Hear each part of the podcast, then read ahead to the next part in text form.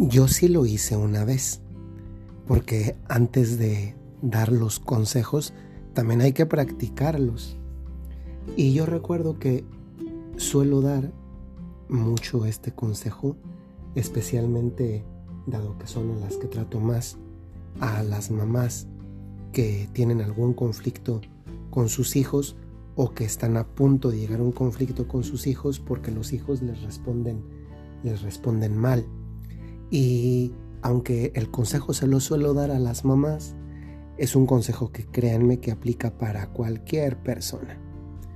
Para jóvenes, para profesionistas, para trabajadores, para papás, etcétera, etcétera, etcétera. De verdad, aplica. Y el consejo es este. Normalmente cuando una persona alza la voz, la persona que le está escuchando también la alza. Y entonces comienza una, una lucha de alzamiento de voces. Y esa lucha de alzamiento de voces deriva tantas veces después en, en cosas más graves y más grandes. En este, en este contexto se inserta el consejo. Y yo les digo, mire, ante todo hay que mentalizarse de que un conflicto con alzamiento de palabras puede pasar. Eso suele pasar y muchas veces como que percibimos cuando eso puede suceder. Lo percibimos, a veces por la experiencia misma de que eh, ya sé que, que ante determinadas situaciones, con estos temas, en estos horarios, no somos tontos, ¿eh? Ya medio le sabemos cuándo aquello puede derivar en un conflicto, como alzamiento inicial de voces.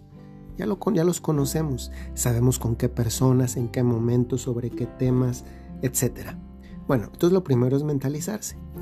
Si yo estoy mentalizado, entonces ya puedo tomar el consejo más cercanamente y el consejo es este. Si alguien te alza la voz, te grita, tú le das un piropo. Puede ser algo así como, qué guapo te ves cuando te enojas, qué bonita te pones cuando, cuando alzas la voz. O con el ofrecimiento de algo, necesitas que te ayude o tú dime lo que quieras. Yo te voy a escuchar con todo el amor y toda la paciencia. ¿A qué voy con esto? Miren, Usualmente no respondemos así. Y de hecho, precisamente por eso hay cada vez más conflictos. Y es la realidad. No solemos contestar así. Normalmente lo que pasa es, tú me gritas, yo te grito. Y tú me gritas más fuerte y pues yo te grito más alto. Qué impresionante que, que podemos apaciguar tan fácilmente los ánimos. ¿Saben cómo se me figura este consejo? Este consejo se me figura como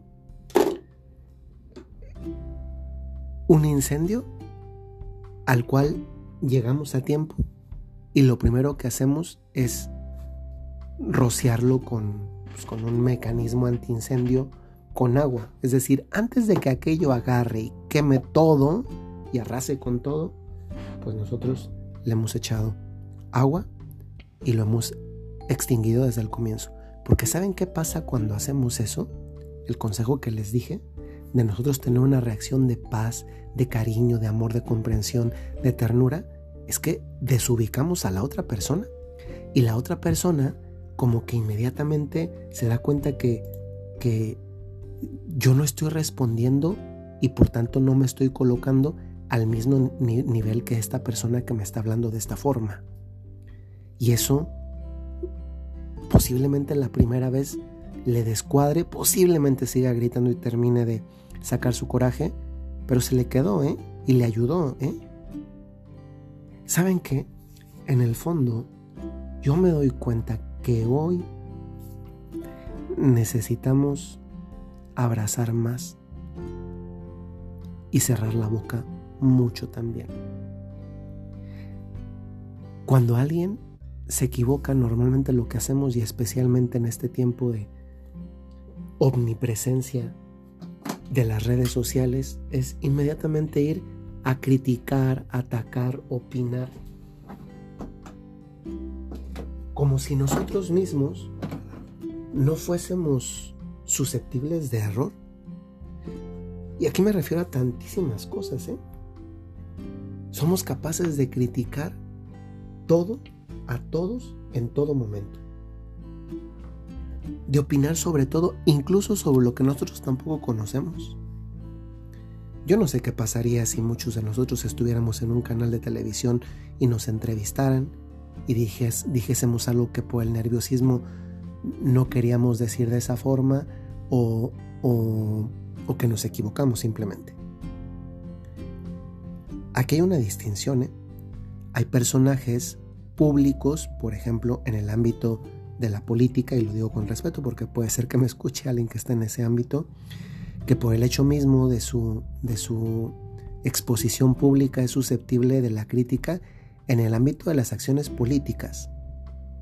Pero es que normalmente no es solo con ese tipo de personas con las que se va nuestra crítica usualmente se va, es que se va con el vecino, se va con la amiga, se va con la persona que encontré en el súper, se va con, con todo mundo.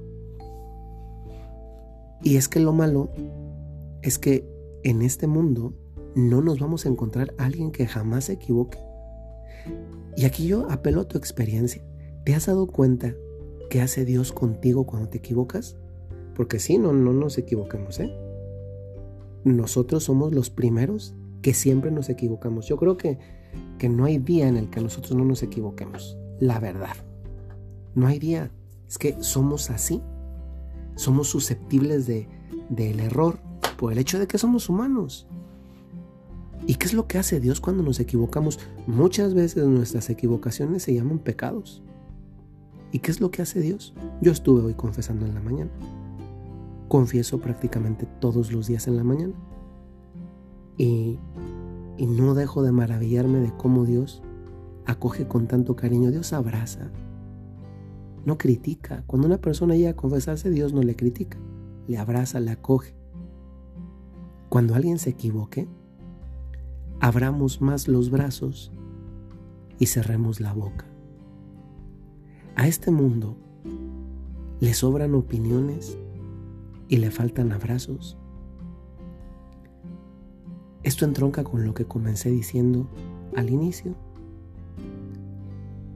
Tal vez no vamos a poder dar un abrazo literalmente, pero también podemos abrazar con nuestro silencio.